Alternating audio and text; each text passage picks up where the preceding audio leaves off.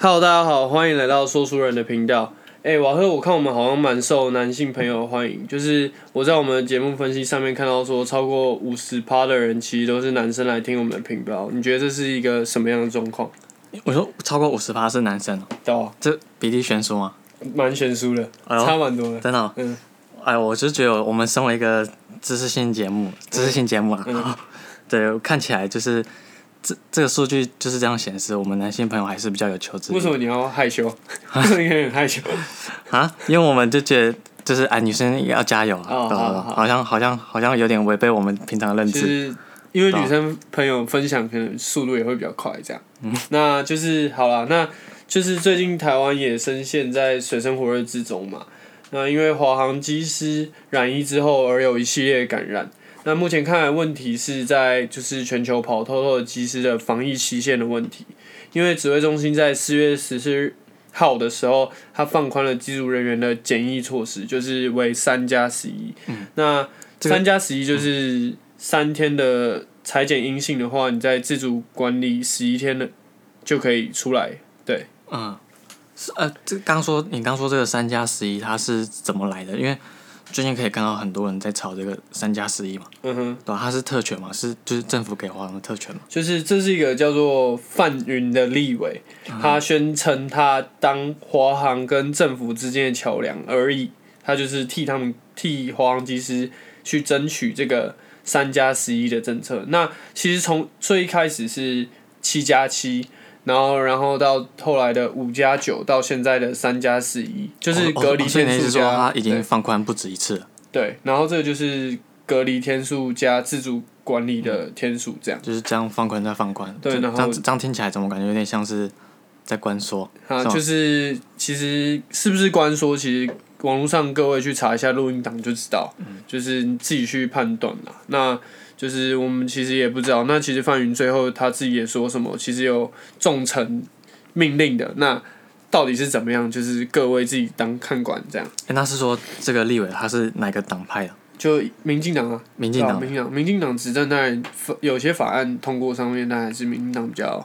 一就是简单嘛，这样。哦，这那听听起来让人蛮蛮不高兴的。对啊，那也没办法，就疫情爆发、那也因为就是华航机师演变成一系列传染嘛，然后就是还烧到万华的阿公店，那么阿公店就一定有人与人的连结嘛。那疫调人员他也替这个狮子会的前会长向老婆求情，因为他说这个狮子王他很了不起的，告诉了疫调人员这个足迹，然后他去了阿公店泡妞的这个事情，然后呢还有照片。那如果你们想要照片的话，其实也可以跟我们要。我们这里其实不知道为什么莫名其妙资料蛮多的这样。那在这里，我就是也想要总结两件事情。那第一件事情比较严肃的就是华航机师的病毒是英国变种病毒。那我们等一下会讨论到说变种病毒跟一般的武汉肺炎有什么不同。那第二件事情是疫情揭发了每个台湾男人的小秘密，就是他们都爱去阿公店跟茶艺馆。嗯，对。阿公店。对。OK，那你知道讲到这个阿公店，就是茶艺馆，大家说它证明叫茶艺馆。那你知道有人我们说我们这个台湾的茶艺馆，就是它其实很大程度的结合了这个艺丹文化跟上海的民记文化。网络上说的啦，嗯对，就是是什么概念呢？就是有点像是法国的那种上流社会的沙龙。嗯嗯，对对，所以其实我们这代年轻人是完全背弃了这种文化，想想会不会觉得可惜？其实不会，因为搞不好是我们没有接触到而已，就是可能搞不好很多八九还是会去嗨啊哦，，那你以后会想去试试看吗？哦，不会，完全不会，对，好啊，那在讨论疫苗之前，我们先来谈谈就是最近的疫情。就是刚好我们在准备这集的节目的时候，就是台湾本来还是太平盛世嘛，对，然后刚好我们在准准备这期节目的时候，遇上了就是台湾的，就是社区感染爆发这样。嗯对对对，那韩瑞，你有预预料到台湾就是现在这种失控的状况？其实完全没有，就是毕竟我们之前真的过了跟其他国家完全不同的生活，好像活在平行世界，完全没有这个疫情发生的感觉。对啊对啊。对。那我自己是因为就是就是像你说的这样子，然后我就对我也对疫情有点资讯疲劳，所以就是有一段时间没有去关注。那讲白一点啊，就是我很放心这样子。嗯对，所以说在讲疫苗前，你可不可以先快速介绍一下就是疫情的近况，就是好它是怎么演变的？OK，那我现在来讲一下台湾现在的状况，然后等一下再来讨论其他国家的状况到底是怎么样。那提到疫情，其实跟一年前相比，就是现在大家应该真正感受到，哎、武汉肺炎就是都在我们身边啊、周边，甚至我们自己感染到，我们自己可能也不知道。那也不得不说，台湾人夸不得啦，就是夸了之后，然后松懈这样。对，那连我阿妈都跟我阿妈九十几岁，她她都跟我说，就是假就大伯跨掉安那情形，就是哎、真的就是它可以说是世纪大变。对啊，就是这么严重，一从你看九十年来都没有发生过，搞不好跟战争其实差不多了。嗯哼，那瓦特，你看一下，就是从五月十二号开始爆发了十六例本土之后确诊之后，那在这个之后又爆发了多少例？哎、从我们从从哎从前几天突然就是突然激增嘛，对，然后一百八，然后两然后两两百零六，嗯然后三百333三三，嗯。然后今今天今天五月十八号，嗯哼，然后又两百四，对。对，那加起来几乎是破千了，对啊，其实就是都是倍增的，对啊，一倍个礼拜对内破千，就是其实蛮瞬间这样对，那可能还不是疫情暴风，而且这些都是本土案例嘛，嗯。那就是我们也真正感受到武汉肺炎的降临，这样，对，武汉这武汉肺炎终于入侵成功入侵台湾，这样。终于来到我们台湾的这块土地上了。对，然后最近有很多地方就是关闭嘛，然后进行消毒什么，就是大家还是没事就不要出门这样。就是所以说，就是就是在这之前啊，除了台湾之外，基本上世界各地都可以算是就是一直都有不小的危险在。嗯那当中有包括英国嘛，然后意大利，然后还有还有不少欧洲国家。啊，然后还有韩国啊，然后日本跟印度。那日本跟印度就是到现在都还没脱离危机的状态。就对，对对对，嗯。那当然可能还有东南亚几个国家，因为就是他们确诊数字很大程度，嗯，就是我们根本都不就不知道，嗯因为他们连他们政府都完全没办法掌控。那就是我这边也有统计到五月十二号的资料，就是上个礼拜的资料。那我讲一下我们比较常在关注的几个国家，就是那先就先讲前三名好了。那确诊数第一名的是我们的美国，就是常讲的美国爸爸这样，他哦确诊数、是美国，对印度还没有，还不是第一名。还没，就目前资料是还没，上个礼拜资料是还没的。那确诊数大概是三千两百八十万人左右，那死亡人数是五十八万人，然后第二名是印度，刚刚讲的印度，它确诊数大概是两千三百万人左右，哦然后这样听起来，印度跟美国还有一段距离。对，就是其实应该也快啊，只是有些来不及统计这样。哦哦，对。然后呢，死亡人数是二十五万人左右。嗯然后呢，第三名是巴西，然后确诊数是一千五百万人左右。然后呢，死亡人数是四十二万人。然后再来就是我们邻居，就是所谓传说中是从发源地是从那边来的中国这样。那它中国是算中港澳一起算，它确诊数大概是十万人，然后死亡人数是四千九百万人。因为死亡人数是四千四千哦，九百，不对，是四千九百人，不是四千九百万，讲错了，嗯他妈死那么多人，错错错，是 四千九百人这样，口误，抱歉。但是说如果是死四千九百万人，好像也不会太意外。中国一个这么大的国家，怎么会跟美国差这么多？啊可能就是可能会少几个零嘛，对吧、嗯他们就是一直以来的做法可能就是这样。那我们台湾嘞？那台湾是排在一百七十五名，那这是不包含到五月十八号，再讲一次是到五月十二号。那这个五月十二号确诊数是一千两百三十一人，然后呢，死亡人数只有十二人，其实就是非常低这样。所以台湾可能在这个排名上还在还在上升当中。对，那我在 Google 上面查到中国确诊数只有到提供的数据只有到二零二一年的二月七号，它在这个之后 Google 就没有更新了。就是我也不是要针对中国，就是我们刚刚也讲到说，就是这个病好像是从中国武汉来的嘛一。个实验室嘛，对，就是实验室。很多国家都这样讲。那我们也没有确切证据，然后在这之后也爆发出了一系列的种族歧视问题。然后呢，所以就是叫他哎，种族歧视是他们自己说的哦，对不对？对啊，就是他们说的种族歧视，然后所以就改名叫做新冠肺炎这样。那有趣的是，就是中国也不让其他国家去深入调查这个实验室或是有什么资料，他也不对外公开这样。但你不觉得就是到现在这个时候，就是听到会就是再回想会又会更不爽嘛？就是嗯你看大家现在都讲说南非变种，然后英国变种，印度嗯变种，那结果我们却就是就是却叫却不能叫武汉肺炎，嗯我们要叫它新型冠状，对，新型冠状病毒。嗯嗯，对对对，就是那为什么我们就是哎、我们叫南非，叫英国叫印度，那我们是不是应该要改叫英中国原生种？不行啊，这样他们应该会玻璃心。我们这个频道可能又要做不下去了。对，那另外查到资料其实是从中国的卫健委，它就应该是类似我们台湾的卫福部的机构，然后呢，它就发布说，截至五月十一日新增的确诊病例是十六例，那这个均为就是境外移入这样的病例，然后也没有新增什么死亡病例，疑似病例也都没有。哦，所以中国的意思是说，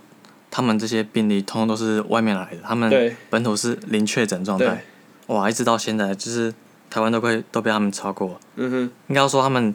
要跟北韩并列世界第一了吧？对啊，就是挡嘛，挡住的话绝对没有问题。就是可能你确诊，我就让你在旁边直接死这样，或是直接把你开枪打死这样。就我觉得有些就是地方强硬是值得效仿，就是听党效率的话，这样对啊，听党的话，防疫绝对没有问题。嗯，可是讲到我们台湾，为什么为什么这么我们这么听民进党的话，就是怎么现在还失控呢？可能就是你如果有那个台湾绿卡的话，你就不会得病啊，有这个几率啊，对啊。那但疫情爆发成这样，我觉得我们还是要思考，说是我们要如何转换策略。就是我之前在网络上看到一篇文章，他就说，没有一个传染病是靠防守而被击倒，就是我们可能要变成以攻为守的策略，就是去施打疫苗，然后去对抗这个武汉肺炎。那我们去就是这个疫苗产发生，就是生产出来之后，施打之后，然后就是也产生了很多疑虑，就很多人不是拒绝施打，就是看前面几批人打的状况怎么样之后才去进行施嗯，打。那对对对，尤其是那个 A D 疫苗嘛，它对就是连欧，就是从欧洲开始，那对，对台湾好然后就一起台湾有真有这个副作用吗？呃，有有些应该还是有。嗯对，那你你有意愿去施打吗？你就是你这样看来的话，哎、其实我是我我会我会愿意去施打，就是因为我觉得就是以现在你看全球疫苗就是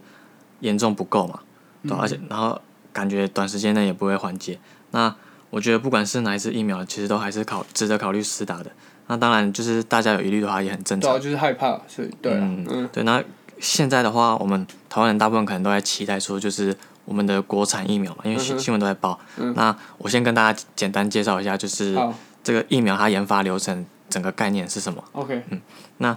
大家应该都知道，就是疫苗的研发会先经过动物实验嘛。嗯那动物实验很快结束之后会，就是确定它安全，然后有对动物有效，嗯然后会进入到就是三期的人体临床试验。那我先简单讲一下，就是这三期分别在干嘛。那第一期临床试验的话，通常它会挑就是健康，然后免疫功能正常的成人来当受试者。嗯那这个阶段它的目的就是确保说，哎、这打疫苗是安全的，嗯然后哎、人体可以承受这样子。，OK，那第二期的话，就是主要就是要找出最适合施打的剂量，就是最适合打多少量，然后啊剂型是什么，还有时程。时程就是像我们知道疫苗可能要打两剂，嗯，然后两剂中间要要隔一到三个月这样子。对对那第二期听就知道，就是这个阶段是相对复杂，然后也相对困难的。嗯对，然后像我们现在国内啊，就有就有药厂在这个阶段卡关中。对，那讲到最后第三阶段的话，上市前的最后一个阶段就是要确认，最后一次再确认说，哎，这个疫苗的有效性，然后要有个数据出来说，哎，它有效性是多少，然后再做最后一次确认说它是安全的。嗯然后这个阶段有一个很重要的，就是它会进行一个叫做双盲试验的东西。嗯就是常看新闻的话，可能会听听过嗯嗯嗯。那这个双盲试验是什么？就是就是他试验的时候，他会随机分配，就是受测者，他会可能找来一组人嘛，然后一组会去打疫苗，嗯，那一组另外一组是打安慰剂，嗯，对，那那你要不要讲一下安慰剂里面成分大概是什么？哦，安慰剂安慰剂的话，就是简单来说就是打安慰的啊、就是、嗯是可能找两组人马过来，嗯那一组可能是哎、可能你打你打的是疫苗。嗯，然后我打的是安慰剂，那我打的这个安慰剂就是它里面完全没有疫苗的成分可能是，水或者是什么食盐水之类哎，的。对对对对，就可能跟中国疫苗也有人说是对食盐水。对对对？对对，那这试验的时候啊，医生啊跟病人啊，就是受嗯。者，就是你跟我，然后还有医生都不会知道说谁打的是什么所以说就是两边都不知道，所以我们叫它是双盲。那什么时候可以知道？就是等到这个实验结束后，我们才可以去拆牌去揭晓说，嗯。就是比较一下这这两组，就是你跟我的结果是怎么样，就是哎、就是看看一下这个疫苗保护力到底是什么？嗯。那疫苗保护力的话，它实质上的定义是说，就是它去比较说有打疫苗，就可能你有打疫苗，我没打疫苗，那这个有打疫苗的人群呢、它可以真正就是减少多少感染跟死亡的风险。对，然后就算出一个数据来，就是我们在新闻上面看到有效性，嗯对对，保护力，对对对对。嗯，那讲到前阵子啊，我们的英皇总统，英皇总统是蔡英文嘛呃，对对对对小英嘛，小英皇有。人会觉得是英国皇。啊，那我们说小英皇总统，好了，对小英皇这样。嗯对，那他就有说，就是等到国产疫苗一上市，他就会去施打。那嗯就是讲到国产疫苗，就是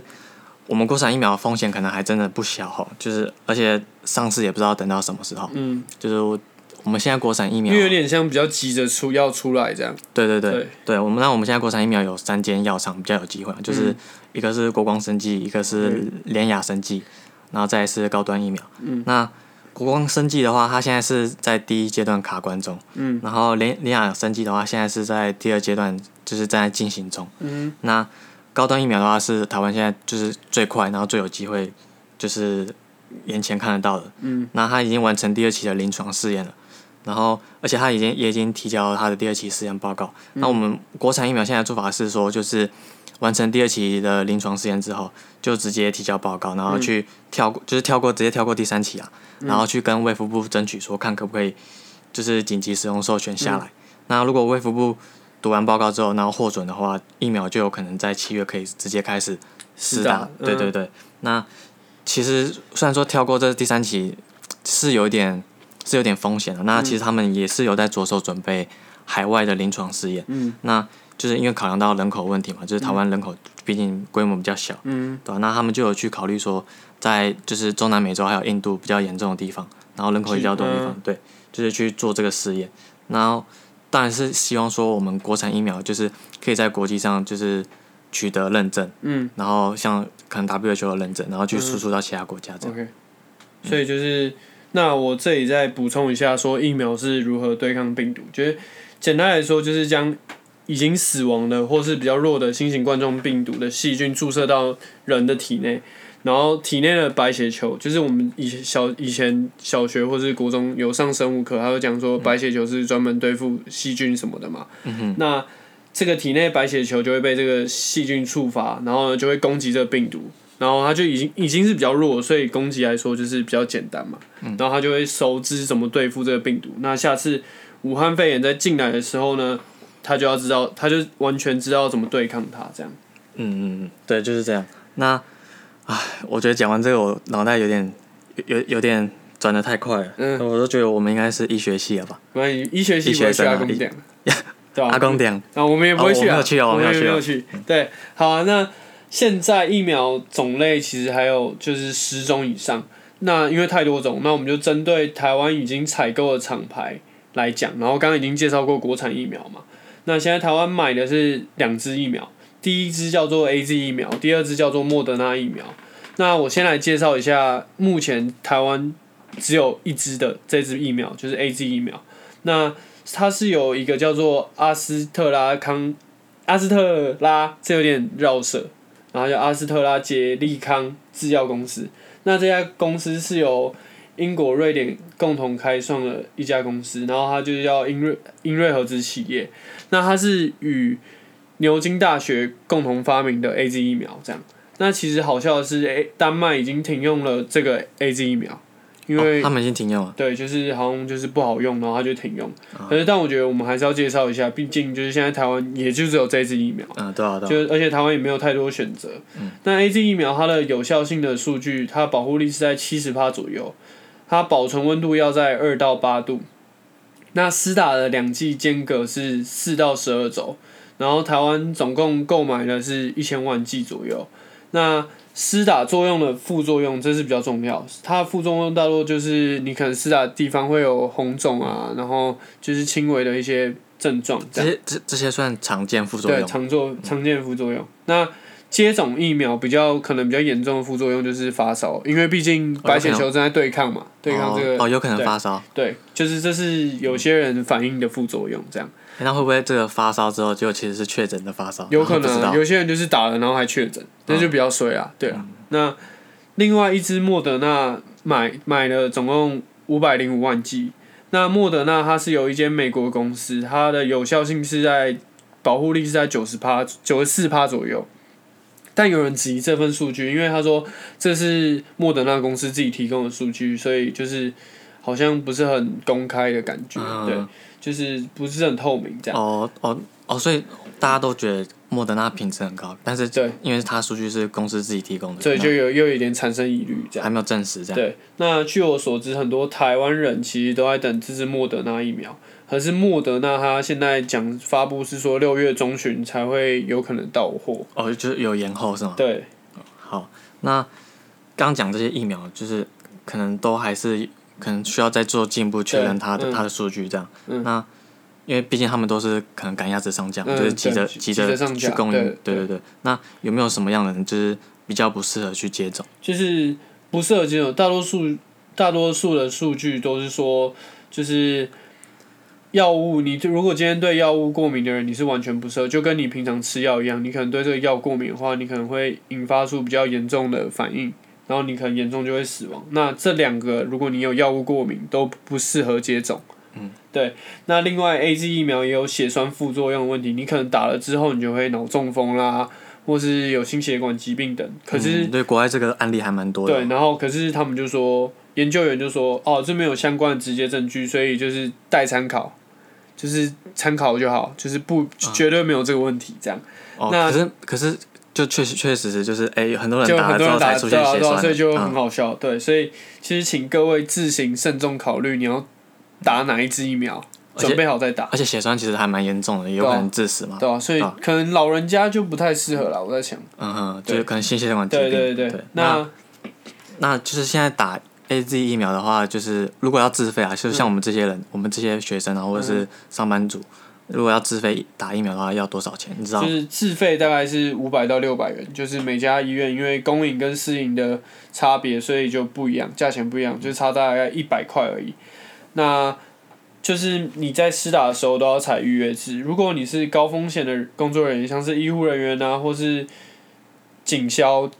的人，那你就可以用公费疫苗，就是只要付挂号费，你就可以施打这个疫苗。还有一还有一点就是，这些疫苗都是会过期的，就是。我之前在新闻报道上面看到说，法国人因为他不喜欢打 A Z 疫苗，所以就是太多人选打 A Z 疫苗，导致 A Z 疫苗过期，那个医生就直接把 A Z 疫苗都丢掉。可是这对吧、哦，就全部丢掉这样。对，那 A Z 疫苗对我们来说现在是一个这么珍贵的东西，对啊，就像一环境一堆人排队要打，结果在法国我他们四黄金他他们被抛弃。对、啊，他们视为粪土这样。那就是这样看来就知道我们在国际资源上取得资源是多么不易的。然后也有现在就是说，台北市立的联合医院从今天五月十八号开始就暂停施打疫苗，哎、为什么疫苗不是你不是说会过期吗？然后可能就是因为医疗资源就是现在比较复杂问题，就是比较大，哦哦就是太忙了，忙不过来，你去了也没有用，对啊，嗯你去也没有用。那哦对啊，而且现在可能医院更危险。对，那我们今天得到资讯也是说，现在就宣布全国就停课了。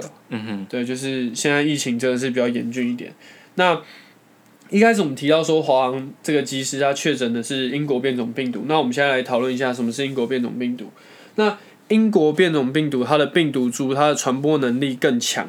然后呢伤害力也更强，比武汉肺炎一开始的武武汉肺炎都还要强。那一系列变种，简单来说就是病毒变种了嘛，它变了一个形状这样。那病毒因为基因序的重组而变种。那如果说一开始武汉肺炎到了英国有英国变异，然后呢，它在南非有了变异，所以有南非变种，然后最近也爆发出印印度变种病毒嘛，嗯哦，所以基本上就是 A 病毒它到每到一个国家就很有可能会发生一次基因，你说基因重组是吗？对哦，就这就叫变异嘛。对，哦所以你的意思是说，就是每个国家都会有变种？没有，可是就不一定像你，就你就没有听过美国变异啊，哦，对啊，对啊，对啊，就是因为这个病毒非常会重组，所以病毒到了一个新的国家，然后可是它要在这个国家进行变种，所以才叫做某某变种这样。那比如说武汉肺炎，它刚刚讲到说它在印度进行了变种嘛，它在这里进行了基因重组，那我们就取名叫做印度变种。所以印度就是也显示说，印度变种比英国变种的传播能力更强，然后杀伤力也更大。所以印度变种它是英国变种的再进化。对，它就是在进化，所以哪天可能也有台湾变种，那也不一定哦。就是如果他今天在台湾进行变种，可是现在那个医有一个张尚存医生嘛，就是那个指挥官的一个，反正就也是一个指挥人员这样，他说这个几率比较低啊。哦，然后他在台湾发生变种几率比较低，所以现在来看，就是这个印度变种是就是最危险的。对，那台湾现在有有印度变种的，嗯，也不知道，如果有他们也不会讲啊，哦也是啊。对啊，那这个印度变种好像在就是看现在可以看得出来，就是对印度造成很大的伤害。对啊，对啊。那其实印度在去年来说，看起来其实他们防疫做得还不错，嗯，结果他们到现在就是就破功，就跟我们台湾人一样，对啊，就是不能夸不能夸不得。不，对啊，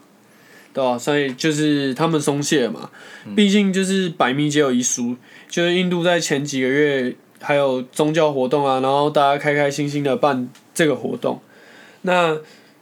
就是病毒就是抓准了这个机会，那个他们都不戴口罩，他们办活动都不戴口罩，那病毒当然就是在这个机会传播，然后还来个变种，嗯，而且他们的他们的宗教活动规模都蛮大的，对啊、然后他们还有药厂的副经理说什么用什么牛粪疗法，牛粪疗法，然后所以你就牛大便，对，然后你涂一堆牛大便在身体上，然后呢他就说这个可以有效抗疫。牛牛牛大便是超多细菌的，啊，他们也没差吧？他们就是 卫生防疫观念偏偏差啦，就是他们也是恒河上游拉下游洗嘛，就是拉屎，然后下游就是在那边洗澡，然后现在听说就是还有尸体飘飘河，因为已经没地方焚烧这些尸体了嘛，然后这些尸体就在河上这样飘，对啊，就都都没有人处尸体理，飘飘河没有都没有人处理。哇，那其实印度在疫情爆发前还有疫苗外交，嗯，就是跟我们台湾一样做口罩外交一样，什么什么台湾 can help 嘛之类的，嗯，对吧、那现在就他们疫苗还有多的可以出口这样子，对，没有。可是他们在做的时候，就刚好就疫情爆发，嗯，然后就一发不可收拾，就连自家人都救不了。那因为就是医疗资源匮乏，就造成今天这种局面。哦，那这样这样听起来，就是印度版还要出口外出口疫苗啊，，啊，结果他们自己人民就是突然确诊的暴升，对啊现在自己人民还没疫苗打，对啊，就是病毒围城这样。哇，那这样他们政府也是也是有点不知道脑袋装什么。对啊，嗯，那你觉得就是我们都说这个超前部署，然后医疗外交嘛，嗯就是真的有需要吗？我觉得就是你可以外交可以，可是你自己人要需要用嘛，要不然超前部署讲的根本都是屁话。对啊，你看像印度这样子，他根本就很恐怖，就是对啊，就疫苗自己他们总理听。说还不见，哦，是啊，对啊，就神隐这样。啊，这样是蛮糟糕，就是连自己人民都保护保护不好这样。那哎，是说台湾现在口罩够吗？台湾口罩应该够吧？他们都说够，那、嗯那也只能相信他们，对吧？好，那我这边看资料是说，就是印度新冠、印度武汉肺炎的病病例是已经逼近到两千三百万，嗯，那还不管，我们就不管详细的数字是怎么样了。那对我们台湾来说，就是我们都觉得这个数字很庞大，嗯。就是因为就等于我们概念就等于我们台湾全岛人民都确诊。嘛，对啊，嗯，而且这个变就是疫苗对变种病毒的防护力一定会下降，毕竟就是一开始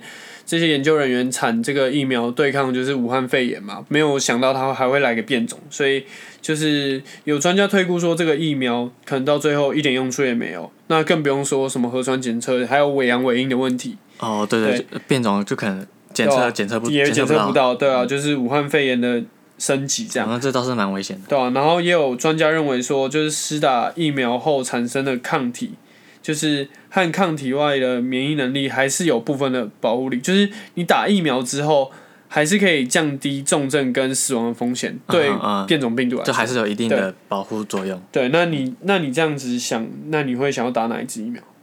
哎、我我我会我会觉得哪一支疫苗都可以啊，嗯哼对吧、如果说今天国产疫苗上市没人打的话，我也 OK。，OK，对，那那中国科兴疫苗可以吗？哎、中国中中国不在考虑范围内啊。哦，那好，我我应该是选择莫德纳，因为就是台湾目前也是只有 A Z 跟莫德纳，还有国产，可是国产其实也不是说不支持台湾人啊，只是说就是它有点急啊，嗯，对啊，因为可能现在疫情爆发，那如果我没事的话，我还是会选择莫德纳这样。嗯。哼因为毕竟是大牌啊，就第一次上市，然后也对。没经过验证，可是对。国际上的疫苗其他国家也有在打。对啊，那总结一下，就是这个病毒的特性，它就是就是你说的传染力传染力很强嘛，嗯，然后每次变异它的传染力都变得更强，对吧？对。吧？那过去这一年来，就是全世界都已经投一堆钱在研发疫苗，嗯。那到今天为止，就是疫苗已经匆忙的上架了，嗯，然后可是就这段时间，就是病毒又给我们一直变异，对，对对对，就是我们人类来说，就根本来不及啊。对啊，就根本、嗯。对对对措手不及。然后就是会，你会不会觉得就是会不会像有些专家说的，这个武汉肺炎它会变成流感化？我觉得会流感化，就是我们现在因为害怕这个东西，是因为它来的太快，然后传播力也很快，所以它可能之后就是变得跟感冒一样，就是虽然是会比较严重，只是我们可以有有效的治，就有嗯药物可以治疗对对对，那就是会跟我们一起共存这样。那就是，所以我们可能要准备好，就是之后可能要长期抗战，或者说对对，之后就是要跟他一起共存啊，对吧、那就是本人认为，我自己认为啊，在这个艰困的时间里，我们全世界要一起努力。那就是当然，我们台湾人民自己也不要分裂什么的。现在也不是吵架的时候嘛，嗯就是我觉得很多在台湾最大的问题是，就是第一点是在国际上面的地位可能还不够有利啊，就是在你看像在疫苗上面嗯就对就不够力这样。那我不先先不管是不是政治操作，只是我觉得中央地方民意沟通的桥梁还是有问题的，哦，对啊，就是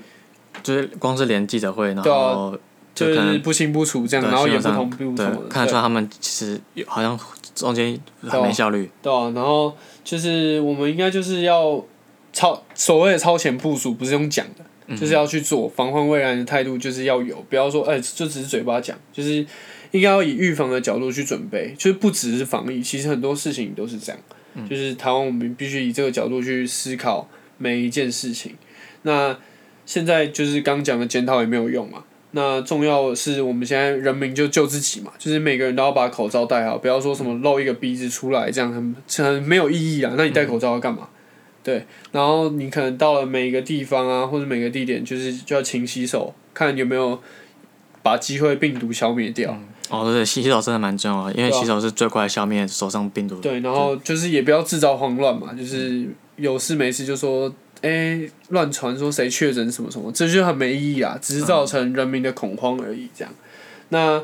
就是我们如果之后刚刚讲到流感化嘛，那与毒与病毒共存，那要如何？如果我们知道有药物可以对抗它的话，那其实也没有就是太大的伤害。那是说，哎、你现在对台湾就是政府，或者说我们台湾这个，我们现在在抗疫阶段了嘛？就是你，你就是觉得我们台湾，就像像网络上有人在说，就是要拼两周内解除三级警戒。没有，我觉得那只是